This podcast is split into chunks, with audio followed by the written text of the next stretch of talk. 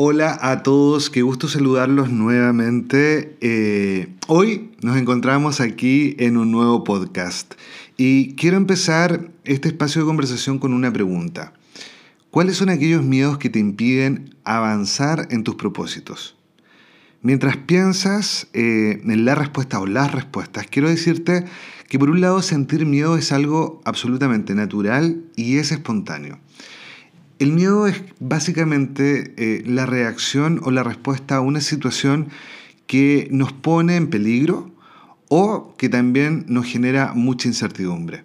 Hay una cantidad muy amplia de aquellos estímulos, factores que generan esta emoción en nosotros. En todas las personas, por supuesto, funciona distinto y proviene de diferentes lugares. Pero ¿qué ocurre cuando sentimos miedo? Cuando tenemos miedo podemos, por un lado, sentir que tenemos una baja capacidad de manejar una situación en particular. Y además que se suma esta sensación de no poder predecir qué es lo que va a ocurrir con esa, con esa situación. Es como no sé lo que va a pasar. Los temores, yo diría que más frecuentes en la humanidad, están muy vinculados con los aspectos fundamentales en la vida de los seres humanos, ¿no? Uno de los que todos hemos percibido en el último tiempo como muy intensos, tiene que ver o el que está relacionado con la salud o el temor a la enfermedad, a la enfermedad grave. También está el vinculado al amor, y que es este temor que, muchas veces está de manera profunda, o esta sensación de que no voy a encontrar a esa persona especial para disfrutar la vida y finalmente me voy a tener que quedar solo o sola. Y está este otro miedo que está vinculado con el futuro y toda la incertidumbre o lo incierto que es el futuro, ¿no? Eh, yo diría que es uno de los temores eh, más importantes de toda la humanidad. Todos estos temores o miedos son naturales sentirlo, sentirlos, pero hoy quiero contarte que detrás de cada miedo hay un propósito que cumplir. Y si bien no somos responsables de lo que sentimos, porque estos miedos pueden aparecer de forma absolutamente espontánea, sí tenemos responsabilidad y compromiso con nosotros mismos de trabajar en ellos y enfrentarlos. Y por supuesto que eso va a resultar en que podamos vivir una vida con más libertad y por supuesto lo que buscamos muchos seres, mayor plenitud. Hoy particularmente te quiero invitar a que hagas un viaje al centro de ti mismo y busques desde ahí, primero, cuáles son esos miedos que te impiden avanzar con tus sueños. Y que te preguntes y observes si los conoces, los tienes identificados. Y una pregunta muy importante, si ya los has enfrentado. Un primer paso para enfrentar estos miedos es esta autoevaluación, ¿no? ¿no? Es tan responsable, yo diría, desde el punto de vista emocional, ir por la vida desconociendo lo que nos mueve por dentro, es decir, lo que nos asusta, lo que nos cuestiona, lo que nos detiene. Nuestras emociones y sentimientos son también nuestra responsabilidad. Y me refiero a que no es conveniente simplemente normalizar que algo nos asusta o no nos hace bien. Quiero que mires y a que no vivas una vida donde has normalizado lo que te hace daño, que es algo que ocurre muy frecuentemente y que yo diría muchas personas, un porcentaje altísimo, no se da cuenta de eso, que de una u otra forma está naturalizando eh, aspectos y situaciones que nos hacen daño. El miedo puede, por un lado, paralizarte o disminuir la capacidad que tienes, por ejemplo, para tomar decisiones más asertivas. Por esta razón quiero que empieces a identificar, a visualizar tus miedos no como enemigos, sino como un medio para alcanzar tus sueños y propósitos. Ahí detrás o junto con ellos está la clave para alcanzar esos sueños y propósitos. Observa el miedo siempre desde la oportunidad, ¿Oportunidad de qué? Te preguntaré. Para la oportunidad para dar el salto hacia más libertad, saltar ese muro que se presenta entre el deseo y la realización y lograr lo que quieres. Este sentimiento te, por supuesto, te hará sentir libre porque estás rompiendo una real cadena al atreverte y no dejarte vencer por él. El miedo se puede convertir en esa fuerza que te impulse a luchar y sacarte fuera de tu zona de confort, de tu zona cómoda. El vencer tus miedos no es un obstáculo, sino que es una oportunidad de superarte y crecer. Manejarlo, controlarlo, dominarlo, toma acción y atrévete, por supuesto, a soñar. ¿Y cuál es la clave para hacer esto? Por supuesto, es el amor. El, el, mejor antídoto del miedo es precisamente el amor. ¿Qué hay detrás del miedo? la posibilidad de expresar más amor. Cuando hay amor, no puede existir el miedo. Cuando tienes menos miedo, te transformas en un ser de más amor. ¿Y cómo trabajar el miedo para vencerlo? Con el amor como fondo, lo primero que debes hacer es entender cuáles son tus miedos, identificarlos y tomar conciencia de ellos, luego enfrentarlos visualizándolos y aprendiendo de ellos. Tú puedes aprender de los miedos. Siempre hay un aprendizaje detrás de cada acción, de cada sentimiento, de cada pensamiento, pero también de cada emoción. Y el miedo puede ser un gran, un gran maestro. Crea el estado en el que quieres estar o ese resultado que quieres vivir. Agarra ese miedo y conviértelo en tu aliado. Libérate de los miedos e irradia el amor que nuestro mundo necesita para evolucionar. Transfórmalo y enfrenta tu propia libertad. Cada miedo esconde un propósito y quiero que entiendas ese propósito y úsalo como una gran, gran ventaja. Espero que te hayas podido encontrar en esta, en esta conversación. Gracias por haber llegado hasta aquí.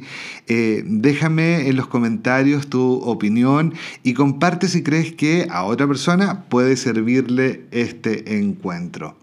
Gracias y nos vemos muy pronto. Chao.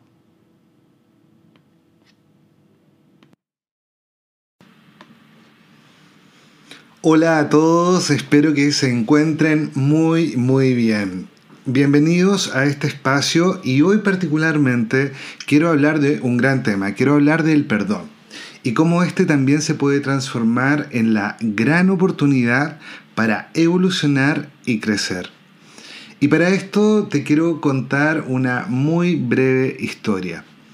Dos monjes budistas se encontraron luego de ser liberados tras años de prisión y maltrato por el gobierno chino cuando se apoderó del Tíbet. Uno de ellos le pregunta a su amigo si había perdonado a quienes lo mantuvieron preso. El otro respondió, no, ¿cómo podría? Lo que hicieron es imperdonable. El que inicialmente le había preguntado le replicó, entonces todavía te tienen prisionero. Todos seguramente hemos sido eh, lastimados alguna vez y tal vez muchas veces. Pero nosotros también hemos decepcionado y seguramente dañado a alguien más incluso sin saberlo. ¿Cuántas veces hemos estado tal vez en nuestra vida cotidiana, en el supermercado, eh, en una reunión con amigos o con compañeros de trabajo y tal vez nuestra reacción, nuestra actitud, nuestra mirada, un gesto que hicimos, tal vez porque estábamos ensimismados en nuestros pensamientos, en nuestras ideas, fue eh, la causa de dolor de otra persona? Que la interpretó ese gesto como tal vez de desprecio, de rechazo, etc. Lo cierto es que em, ninguno de nosotros, ninguna persona, es ajena a vivir este tipo de situaciones. Y aunque por así decirlo, no somos responsables de las emociones que muchas veces nos invaden por el tipo de experiencia que vivimos, ¿no? Sobre todo cuando esa experiencia o el evento nos sorprende o nos sobrepasa. Eh, lo que sí o donde sí tenemos responsabilidad es sobre la forma en que actuamos con esas emociones.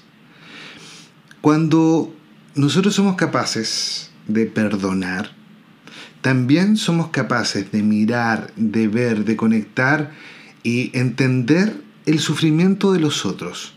Porque en ese momento ya no estamos centrados eh, en el nuestro, en nuestro dolor, sino que somos capaces de mirar al otro. Por lo tanto, el perdón nos conecta inmediatamente con sentimientos de alta frecuencia. Sentimientos como la empatía, la comprensión y la compasión, que me encanta eh, eh, una idea, cómo podemos traducir la compasión, que es como enviar el corazón. Eh, podemos ser mucho más empáticos, por supuesto, con la persona que nos hizo daño. Es como si tuviéramos en ese momento la capacidad de comprender desde dónde y por qué esa persona actuó mal con nosotros. Seguro te estás preguntando, ¿se puede reparar el daño que me han hecho? Creo que esa es la pregunta que tienen muchas personas, ¿no? Eh, cuando viví una experiencia dolorosa, eh, cuando viví un evento muy difícil eh, y lo recuerdo, inmediatamente se activan las sensaciones de ese dolor, ¿bien? Sin embargo, creo que, no sé si esa es la pregunta que deberíamos hacernos. Tal vez lo más importante de saber si ese daño se va a reparar o no, porque técnicamente el daño ya fue provocado. Por lo tanto, ¿cómo se podría reparar? ¿Qué acción podría eh, modificar esa memoria del daño? ¿no? Eh, pero tal vez lo importante es asumir que esa experiencia ya fue vivida, ya la viviste y por supuesto dolió. Es como asumir esa experiencia que está en ti, es como sentirla parte de tu historia. Em, entonces en ese sentido es como que esa memoria se grabó en ti. Y yo diría que no necesariamente se trata de olvidar, sino que de modificar o cambiar las fuerzas que provocaron ese evento. Un evento doloroso tiene todo un sentido o un sentido distinto cuando somos capaces de mirar el aprendizaje y cómo se configuraron los elementos que produjeron ese resultado o ese evento. Y si lo miramos de esa manera, entonces podemos modificar como esa programación o modificar esas rutas para no volver a repetir esa misma experiencia. Entonces, efectivamente, uno podría llegar a olvidar, creo que sí, un trabajo de mucha conciencia y muy profundo, de mirarnos y trabajarnos internamente, puede hacer incluso que esa memoria, por así decirlo, se transforme por un lado, pero también en algún momento ya ni siquiera la recuerdo. Hay personas que plantean que lo que cambiamos es la emoción, el sentimiento que está vinculada con esa experiencia. Sin embargo, también sé, y te lo digo por experiencia propia, que sí somos capaces de olvidar. Nuestra memoria no es tan rígida ni tan lineal como nosotros pensamos. Nuestra memoria transforma nuestros recuerdos y por qué no abrirnos a la posibilidad que tal vez ciertas memorias de dolor o de esas experiencias que han sido muy difíciles para nosotros, también las podemos dejar atrás o que se borren, ¿no? Bueno, pero donde quiero apuntar eh, es que, ¿por qué? Esta es como la, la gran inquietud, ¿por qué quedarnos atrapados en una experiencia que ya pasó, eh, donde vive el dolor? Y ahí aparece algo que es muy poderoso en nosotros, es la capacidad de decidir. Nosotros podemos decidir si seguimos ahí o no, o podemos seguir avanzando. Alcanzar mm, una libertad espiritual, yo diría que se trata también de romper con, esas cadenas que nos convierten como en esclavos de sentimientos que no nos permiten avanzar. Finalmente, eh, cuando seguimos tan vinculados o tan atorados o incluso diciendo que no podemos avanzar porque esa experiencia es la justificación para no dar un paso de transformación o de hacia, hacia nuestra libertad, nos sigue atrapando, es como que seguimos encadenados. Perdonar finalmente es un acto de amor contigo mismo porque eh, con determinación eliges liberarte del dolor de esa situación que te limita. Y adquieres, por supuesto, también sabiduría de lo que significa ese momento, ese momento de liberación. Es como recordar que sí tenemos la capacidad de decir hacia dónde va nuestra atención y por supuesto qué es lo que quiero hoy día en mi vida, cuál es la información, cuál es ese material con el que hoy puedo construir, por un lado, el presente, pero también comenzar a construir lo que entiendo como futuro. Agradece eh, por haber vivido esa situación y no te victimices. Yo sé que este, este punto hay muchas personas que se resisten a hacerlo, pero finalmente hoy día o este momento es el resultado de todas las experiencias vividas. Y este momento, sí, para muchas personas puede ser un momento maravilloso. Tal vez lo estás pasando mal, tal vez es un momento difícil, pero, pero, pero muchas de tus capacidades, de la nueva mirada que puedes tener hoy día, incluso del valor, la fuerza o lo que te está impulsando a ir a lograr algo mucho más constructivo en tu vida, está también determinado por esa experiencia. Y cuando nos victimizamos, creo que caemos en un círculo vicioso donde nos nuevamente nos ensimismamos, nos seguimos mirando el ombligo y no somos capaces de darnos cuenta de todo lo que está pasando alrededor y de todas las oportunidades que tenemos. Finalmente, las oportunidades siempre existen. Lo que pasa es que nuestra visión, a mí me encanta la idea de mirar como con un tipo de lentes o de lente frente a nosotros, no nos deja ver esas oportunidades. Muchas veces cuando salimos de la victimización y entramos a una conciencia que tiene que ver con que realmente somos el arquitecto de nuestras vidas, en ese momento puedo conectar con esas oportunidades. Entonces, yo te diría que em, sí, y yo sé que tú lo sabes, que cada conflicto siempre trae un aprendizaje nuevo para, para nuestra vida, siempre. Y por eso, perdonar y liberarte, sí o sí, te hará evolucionar. Hay que aceptar lo sucedido y, por supuesto, seguir adelante. Eh, siento que muchas veces esas experiencias son como cargas innecesarias que no nos dejan avanzar de manera liviana eh, y que por supuesto drenan también nuestra energía vital. Entonces, hay que soltar esas historias, decidir hacerlo para tener mucha más fuerza, energía y por supuesto dar un gran salto con un nuevo impulso. Mientras no decidamos, mientras no tomemos esa decisión de soltar ese dolor, eh, incluso Ojo, porque pensamos nosotros siempre como que a nosotros nos hicieron daño, pero si tú lo hiciste también a otro, esa culpa eh, también te tiene amarrado. ¿No? Entonces, eh, no van a haber cambios positivos en tu vida si nuestra atención está siempre en el pasado. Em, recordar permanentemente esa historia que me, me, dolió tanto em, y justificar eh, por ese hecho en que no estoy bien hoy, se puede mantener por mucho, mucho, mucho tiempo. Sé que no es, esta tarea no es fácil, pero también sé que el perdón está relacionado con muchas historias de tu vida. Por eso hoy quiero hacerte una pregunta. ¿Tienes algo que perdonar en esas historias? ¿En tu historia? A veces es necesario hacer una pausa y mirar hacia atrás. Eh, busca en tu historia, eh, en tus experiencias, aquello que no has reconocido, pero que aún te duele.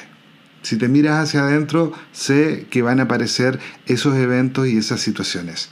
Entonces, hay que reconocer, agradece, suéltate. Eh, de las cadenas, libérate de las cadenas. Recuerda que, te insisto, perdonar es evolucionar y crecer.